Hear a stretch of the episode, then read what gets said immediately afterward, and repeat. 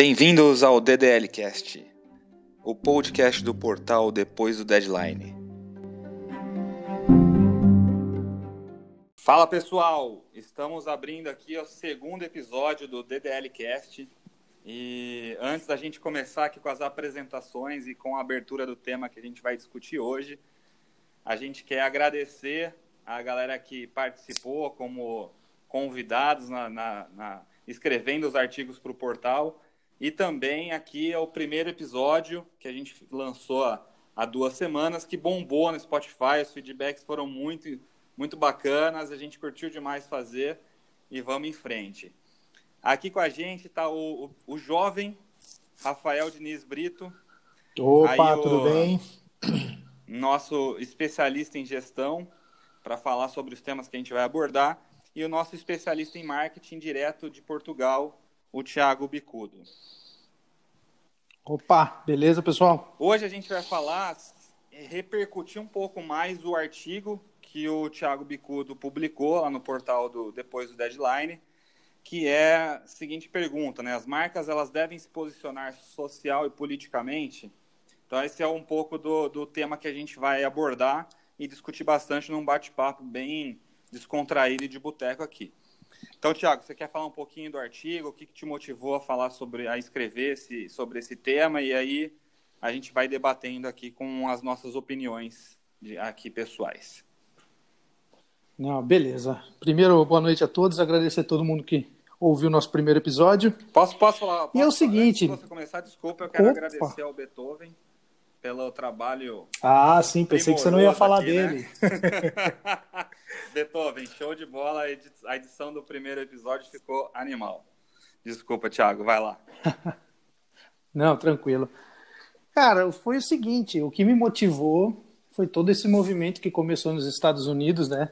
Depois da morte do Floyd pelo policial, com o movimento Black Lives Matter, e gerou uma repercussão muito grande e algumas marcas começaram a se posicionar né? E aí as marcas que não se posicionaram e dava para ver nas redes sociais muita gente pedindo para as marcas se posicionarem, né? E aí, Black Lives Matter, elas importam, não importam? E eu quis trazer esse esse tema por ser um tema muito atual e também sem a pretensão de ditar regra e de obrigar o que cada um deve fazer, mas levantando a questão que cada marca tem que pensar nos seus princípios, nos seus valores e no que realmente vale a pena colocar, se posicionar e tudo mais. Né? Legal. Né? Se tem alguns cases, né, como o da Nike e tudo mais. E no final eu dei minha opinião, né, que hoje eu divido aqui com vocês novamente. Eu acho que todas as marcas deveriam se posicionar. E, Lógico que e não, uma, uma pergunta. Cada uma sabe o que, uma o que faz. Sim, é quando eu olho esse, esse título, né, social e politicamente é, do ponto de vista de vocês, vocês separariam o social do político ou não? Acho que as, acham que as empresas têm que se posicionar dos dois, nas duas vertentes ou em alguma delas especificamente? Bom, eu vou começar então, porque eu que escrevi Por o texto. Por favor. Olha, é muito difícil é, quando a gente tem movimentos muito grandes como Black Lives Matter, ou no Brasil que teve que está um movimento antifascista, né, esse tipo de coisa, é muito difícil você separar o social do político, tá? O Black Lives Matter nos Estados Unidos tem um cunho político pesadíssimo com a questão do Trump, né? Então, assim, eu acho que um acaba puxando o outro e, e deixa para o público consumir, entendeu? Decidir a marca que ela que escolhe para, porque eu entendo como cada compra é um voto de confiança, entendeu? Então, se alguém está comprando dando um voto de confiança. E voto aí a gente pode entender como voto mesmo político, tá? Então eu, eu sou dessa desse ponto que cada um se posiciona. E aí só um detalhe, tá? Vegete e Brito. Quando eu falo se posicionar, não é só em questões que pra gente pode às vezes é meio óbvio, né? Se posicionar contra o racismo é muito óbvio pra gente, né? Infelizmente a gente tá tendo que discutir isso de novo. Mas é, é uma é, questão é um que, não, que, que é muito óbvia. Quando eu falo de se posicionar politicamente, quando a gente fala de se posicionar politicamente, eu dou o exemplo do próprio Brasil. Você tem a loja do Luciano Hang, que se posicionou a favor do governo e pronto, compra quem quer, não compra quem não quer. Ninguém está sendo enganado é, ou comprando é no produto e não sabe a posição, entendeu? Tocar. Para mim, o posicionamento social é muito óbvio, é, tanto da parte do relacionada aos valores e princípios de cada empresa, né? Mas também não tenha dúvida de que empresas só se posicionam em questões envolvendo o seu marketing e o seu branding, né? Isso também com outras situações ecologicamente falando Sim. e tal, que empresas usam disso para favorecer o seu branding. Claro. Mas tirando isso de, de lado, né, colocando isso de lado, para mim o posicionamento social ele é muito óbvio e de fato deveria existir. Quando eu olho para a política em si, eu começo Sim. a ter dúvidas, a pensar se realmente vale a pena um posicionamento político do, do sentido de ideologia mesmo. Ah, se a empresa ela é mais de, mais de direita, se ela é mais voltada para a esquerda. Até porque, pensando em empresas de grande porte, principalmente empresas de capital aberto, é, muitas vezes elas são, elas são geridas, né, controladas por acionistas diversos, né? Três, quatro, cinco controladores, por exemplo. E pode ser que cada um deles tenha uma opinião política. Sim. E eu vejo isso muito complexo. Eu não sei o que, que o Rafa acha e tal. Eu, quero, eu, eu quero colocar uma, eu quero colocar uma... essa discussão, na verdade, porque bora lá, bora dois, lá. dois pontos, né? Eu acho que o artigo do Tiago, é, o que eu, eu gostei, é que ele, tem, ele conseguiu fazer um paralelo, né? E, e colocou para reflexão um paralelo desse posicionamento em marcas grandes e em marcas pequenas, né? Em pequenos negócios. Então, é legal pensar que o cara Sim. que tem um restaurante, por exemplo, Exatamente. ou o cara que tem um, uma padaria, um pequeno negócio, mas tem uma rede social ativa, é, faz aí a venda pelo, pela internet, se esse cara tem ou não também que se posicionar é, a respeito de um certo tema. E aí entra um pouco, Vegete, nisso que você está colocando, e eu acho que essa linha ela é muito tênue entre o social e o político. Porque dependendo do momento Muito. que você vai se posicionar é, e a forma como você vai fazer, você pode entrar num viés político mesmo sem querer. Porque muitas vezes o viés político é, está Exatamente. defendendo ou está criticando o tema pelo qual você vai se posicionar, que é um posicionamento é, social. Então é inevitável você não você fazer essa essa essa junção das duas coisas, porque isso vai muito do contexto que a marca e do momento que ela vai se posicionar, né? É, eu quero citar aqui isso, é case, o case da Nike, da Nike eu, eu aqui um case da, do Burger King, não sei se vocês lembram, mas o Burger King nas eleições, na prévia das eleições presidenciais, é, ele fez uma campanha muito importante. Eu acho que a marca teve uma coragem de se posicionar naquele momento, que nós já estávamos com uma polaridade muito grande, né? entre é, um lado e o outro. E, e, o Burger King fez aquela propaganda em relação ao voto em branco, é, falando que as pessoas queriam escolher o lanche ou não queriam escolher o Sim. lanche. Se você não escolhesse o lanche, alguém escolheria por você. É, no momento que poderia sim é, ser interpretado aí como um, um, posicionamento político, porque foi muito próximo das eleições, é, tinha assim um, um candidato mais à frente, né? É, e poderia ter uma interpretação de que ah, o Burger King quer que as pessoas votem para que o candidato que estava à frente não chegasse ao poder, porque queria ter mais pessoas aí votando. Então, acho que é, um posicionamento social, um posicionamento político, dependendo do contexto, ele a linha é muito tênue. Então, a marca tem sim que pensar nisso é, e, e, vai assumir um Exatamente. risco, né? Eu acho que a marca tem que se posicionar sempre, é, mas ela vai assumir um risco, porque ela tem público de, de todo lado. Essa era a minha segunda reflexão. Né? Numa empresa grande, pensando de novo, né? empresa de capital aberto, só múltiplos sócios. É, a decisão e a responsabilidade de tomada de decisão desse tipo de, de posicionamento não cai sobre só o, somente sobre o presidente, né? Mas tem muitas pessoas por trás disso. Como vocês imaginam uhum. conduzir isso? E até mesmo pensando no lado financeiro, é, o quanto que o financeiro da empresa, né, o, a receita pode ser abalada ou pode ser impactada e o quanto que isso pesa numa decisão como essa. Por exemplo, se vocês tivessem uma empresa de vocês, o quanto vocês Olha... colocariam isso de peso em se posicionar a favor de uma ideologia ou, ou contra outra ideologia política? É, uma coisa que assim, eu, eu digo é o seguinte, eu como consumidor, tá? Eu gostaria que todas as marcas se posicionassem, porque eu sei para quem eu estou dando meu voto de confiança e para quem realmente eu estou dando meu dinheiro, tá? Como consumidor. Agora, como especialista de marketing, eu tenho que ver se faz sentido para minha marca Isso. se posicionar, primeira coisa, tá? Concordo. É, dou até o exemplo do, da, da entrevista do Felipe Neto no Roda Viva, que ele falou que ele estava exigindo que todo mundo se posicionasse e tudo mais, mas ao mesmo tempo ele livrou o irmão dele porque ele falava para uhum. criança. né? Todo mundo tem que se posicionar, mas meu irmão que fala para criança não precisa. Então assim, meu, se fala para criança, por que, que eu vou exigir de uma pessoa que tem uma academia, uma academia, tá? Tô dizendo assim, o um pequeno empreendedor, por que, que eu preciso exigir que esse cara se posicione entre direita e esquerda? Entendeu? Faz sentido para ele? Não faz? Entendeu? Às vezes tem N é, pessoas que querem se posicionar. Se isso faz sentido para a marca delas, é, beleza. Então é. Entendeu? E, e, o e o posicionamento não pode ser só discurso, tá? Que esse que é o grande perigo da coisa. Quando a gente se posiciona, igual a gente viu e continua vendo e vai ver por muito tempo. Muita empresa colocou Black Lives Matter. Muita. Mas são empresas é, que nunca falaram nada. E o, e o bonde, né? Entendeu? Você vê que é oportunismo. É. Então, isso também o público já, já passou do, do tempo que a gente era ingênuo. Tá? Então, o público sabe quando é discurso vazio e quando é oportunidade.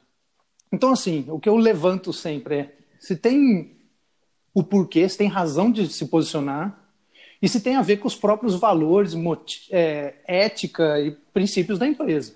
Tá? E numa empresa grande, tá, Vegete? Aí respondendo mais especificamente sua pergunta, é, uma decisão dessa não pode ser tomada só pelo departamento de marketing, tá? Claro, com certeza. Essa tem que ser uma empresa. Que é um, é um posicionamento da empresa. Então, a empresa toda, o financeiro, o TI, o compras, o suprimentos, o logística, o tudo, todo mundo está debaixo disso. Então, não é uma decisão que foi só o diretor de marketing que resolveu fazer, tá? Então tem que ser muito bem avaliada. Deixa eu colocar um, um ponto tá. aqui em relação e, a isso. Só que assim, na foi... verdade era também favor, de novo uma aí. cerejinha, né? E aí vai, vai, queria vai. perguntar para vocês aqui. É... e quando o posicionamento da marca vem com uma ideia, ou ela está clara, ou muitas vezes para o público não está claro, mas para a empresa com certeza. É... E eu não vou dizer que é oportunismo, tá? Mas ela vem com uma ideia de marketing para alavancar a venda. Então, por exemplo, uma empresa de cosméticos que decidiu se posicionar é, em relação às causas de LGBT por conta do público que ela vende e esse posicionamento gerou um crescimento de receita, né?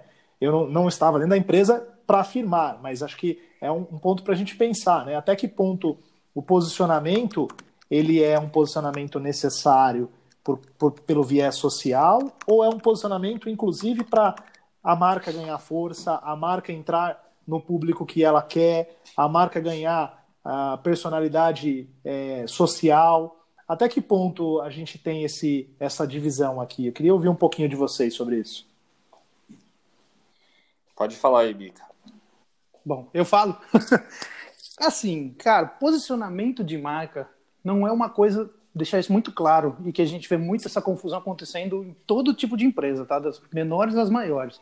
Posicionamento de marca não é uma questão do departamento de marketing. O marketing cuida da marca e faz com que chegue a muitas pessoas.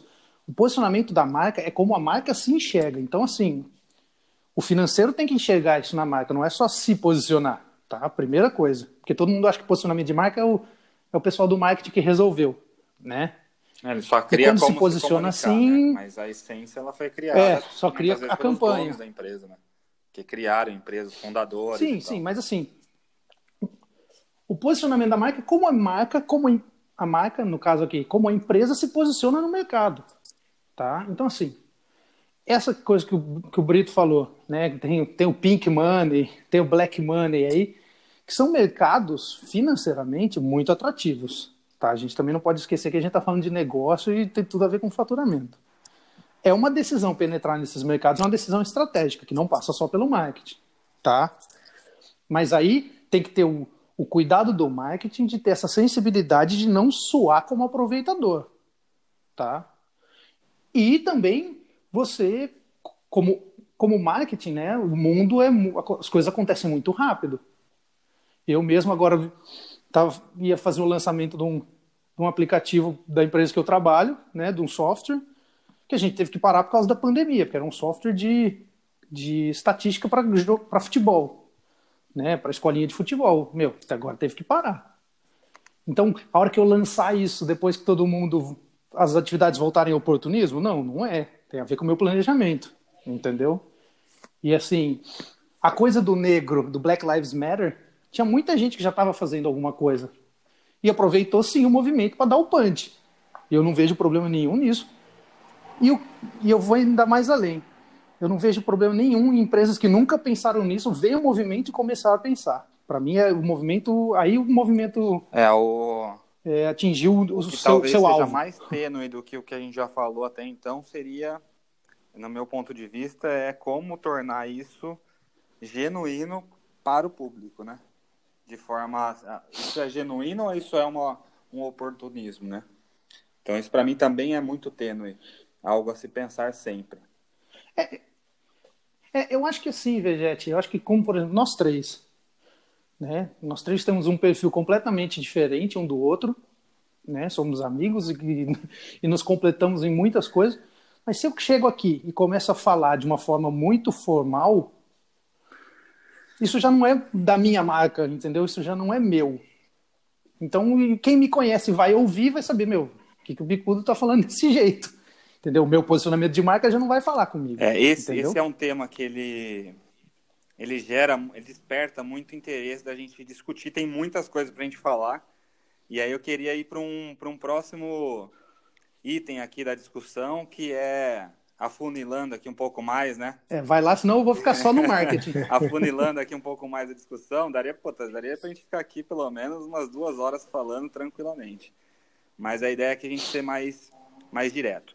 É, o que eu queria trazer para a discussão agora, para a mesa, entre uma cerveja e outra, um, um petisco e outro, é o seguinte: as empresas que praticaram ou, ou que praticam ações antissociais e que de alguma forma isso não era aberto e em algum momento isso foi descoberto é, e, a, e a, obviamente a imagem da marca ela é ela é bem manchada, né? Essas empresas elas merecem uma segunda chance é, o que, que, eu quero dizer com isso?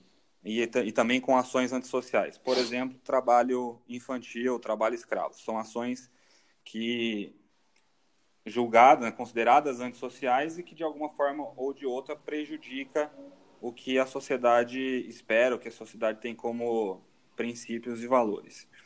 Então, trabalho escravo e trabalho infantil são dois bem claros e indiscutíveis, né? Não se negocia isso.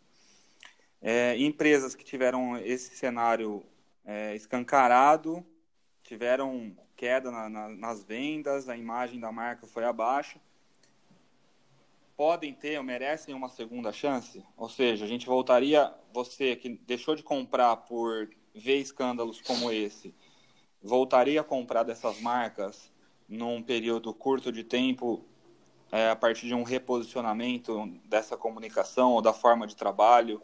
dessa, dessa empresa? Aí fica o questionamento, né, para a gente Boa, Vegete, boa. Não, não. Fala, quero, Brito. Não, senão, quero falar, porque acho tudo. que é importante esse, esse ponto. é, e eu sou uma pessoa é, otimista por natureza. Então, acho primeiro que sim, todo mundo e marcas, inclusive, tem uma segunda chance. É, acho que um fato grave que você falou tem que ser apurado e, e tem que ser é, resolvido e os responsáveis devem é, pagar aí pelo, pelas ações. Acho que esse é o primeiro ponto, tá? É, e se eventualmente a marca conseguir se reerguer com um novo modelo de trabalho, um novo propósito, é, inclusive tomando ações para mostrar que ela está diferente, fazendo é, algo diferente em relação ao que ela pecou no passado, é, acho sim que ela tem uma segunda chance, com certeza.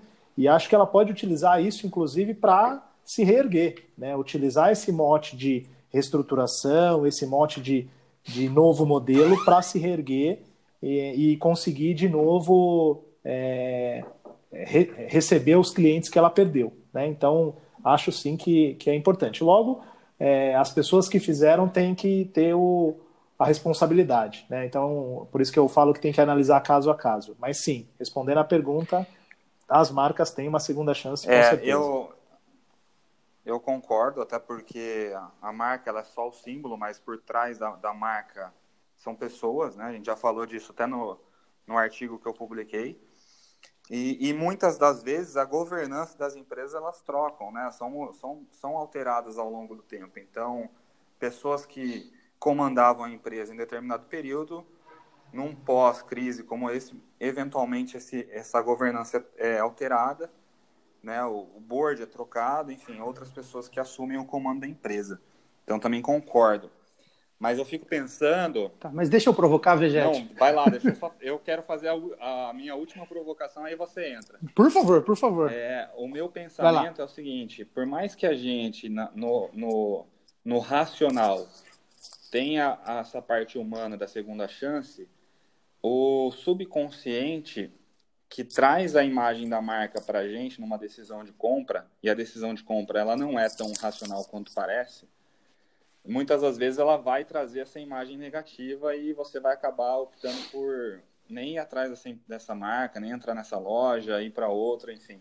Eu penso muito nisso, no subconsciente da, da mensagem que a marca passou ou passa. Acho que é um trabalho muito grande de reversão na cabeça do, do consumidor. Sim, com certeza. Mas eu também sou E tem até aqueles exemplos, né, do, é, de, de, pequenos restaurantes. Eu tenho aqui próximo do, da minha casa restaurantes que é, já foram aí pegos né, com, com a vigilância sanitária por algum problema de saúde e o restaurante fecha, reabre com um novo nome, uma nova marca e ainda tem uma dificuldade do público aceitar, né?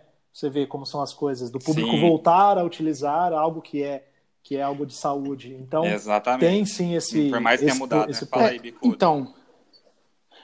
É, é exato. Não, daqui a pouco eu faço a provocação que eu vou pegar esse gancho do Brito. Cara, assim, é, quando você tem dinheiro, tem tamanho, tem estrutura, você consegue se reposicionar, tá? Vamos partir desse princípio. Tem uma empresa que foi pega com trabalho escravo, dependendo da, de quanto essa empresa tem na grana, marketing, marketing, publicidade, ações e não sei o que, valorização, bolsa e não sei o que, o cara consegue fazer que todo mundo esqueça. Todo mundo não, mas uhum. ele consegue fazer que muita gente esqueça. Tá? O pequeno é mais difícil. Foi o caso que o Brito falou. Meu, restaurante fechou com vigilância sanitária, meu, lascou. Tá? Porque não adianta o cara mudar a roupa. É. Se ele não abrir a cozinha para todo mundo e falar assim, ó, vem aqui, ele tem que mudar o posicionamento. Mudar a roupa é muito fácil, velho. A gente tem que mudar por dentro, tem que mudar a estrutura quando a gente é pego num negócio desse. Tá? Por isso que, por exemplo, você pega empresas como o McDonald's, os caras certificam todos os fornecedores, entendeu? Os caras vão lá e certificam. Você só pode ser para mim se eu vou lá, visito Escolhem e pronto. Ponto, enfim, tem uma série de, Entendeu? de restrições. Não, exatamente, porque assim, cara, de quem eu compro, eu também sou responsável. Mas, mas faz a sua né? provocação né? que o nosso e tempo aí, tá no limite. A minha provocação é o seguinte. É, tá no limite. é, é o seguinte, a gente, eu também acho que as empresas merecem uma segunda chance, tá? Só que é muito mais fácil a gente dar uma segunda chance para empresas que a gente gosta. Tá? Se a gente não gostava da empresa antes, a gente nunca vai dar essa segunda chance. Tá? Se você pegar qualquer empresa aí, vamos dar um exemplo do futebol para não para fugir um pouco. Se eu torço para um time, você torce para outro, o meu time pisou na bola e você já não gosta do meu time, meu, você nunca mais vai dar moral pro meu time. Entendeu? É, ainda essa questão envolve mais a Mas paixão, se o ti... né, e se o seu time fizer, torcedor e com marca também é, tem alguma sim. coisa. E se o seu time fizer, e se o seu time fizer, você vai dar aquela famosa passada de pano. Né? Tem, tem um pouco disso. Com o tempo. Então tem isso, tem muito a ver da, da, da, da share of heart, que a ah. gente fala, né? Não é share of mind, você tem que ocupar o coração da pessoa. Então, empresa que a gente gosta é mais, é mais fácil a gente perdoar do que empresa que a gente não gosta. Legal, acho que a gente conseguiu debater bem esse tema, embora, como eu disse, né, muito assunto para falar, muita, muitos pontos de vista para a gente poder, pontos de vista para a gente poder é, expor e discutir e aprender também. Mas a gente chegou ao final desse segundo episódio e acho que agora é hora de chamar o garçom aqui pedir a Pô, conta. Que e quem que vai pagar a ah, conta? Tem que, a gente falou de então, várias marcas, né? Tem uma delas tem que pagar essa conta. É. O McDonald's, ah, McDonald's, e Burger King. McDonald's, lá, vamos lá. Pois é, já podem pagar o lanche. Exato, exatamente. A Nike, mais é, uma o... vez, a Nike sempre presente nos nossos, nas nossas discussões, muito legal. Eu, que eu, o que eu lembrei são essas três. Tem mais alguma? Pra gente mandar Não, acho que sim. São... Mandamos para é, Essas empresas têm dinheiro, né, Belete? Acho que, acho que dá para pagar a nossa tem, conta. Essas né? empresas têm muito dinheiro. é. É, mas lembrem, lembra para pedir o pagamento em euro, Ei. tá? Porque a cotação é, eu, tá eu ia difícil. falar para a gente mandar uma parte para pelo menos os 10% ali para do esportes, né? Mas... Muito bom, gente. Então, fechado. Obrigado, gente, mais uma vez. Espero que, que todo mundo goste e até o próximo episódio daqui a 15 dias. Valeu, um abraço. Tchau, abraço. Tchau. Valeu, pessoal.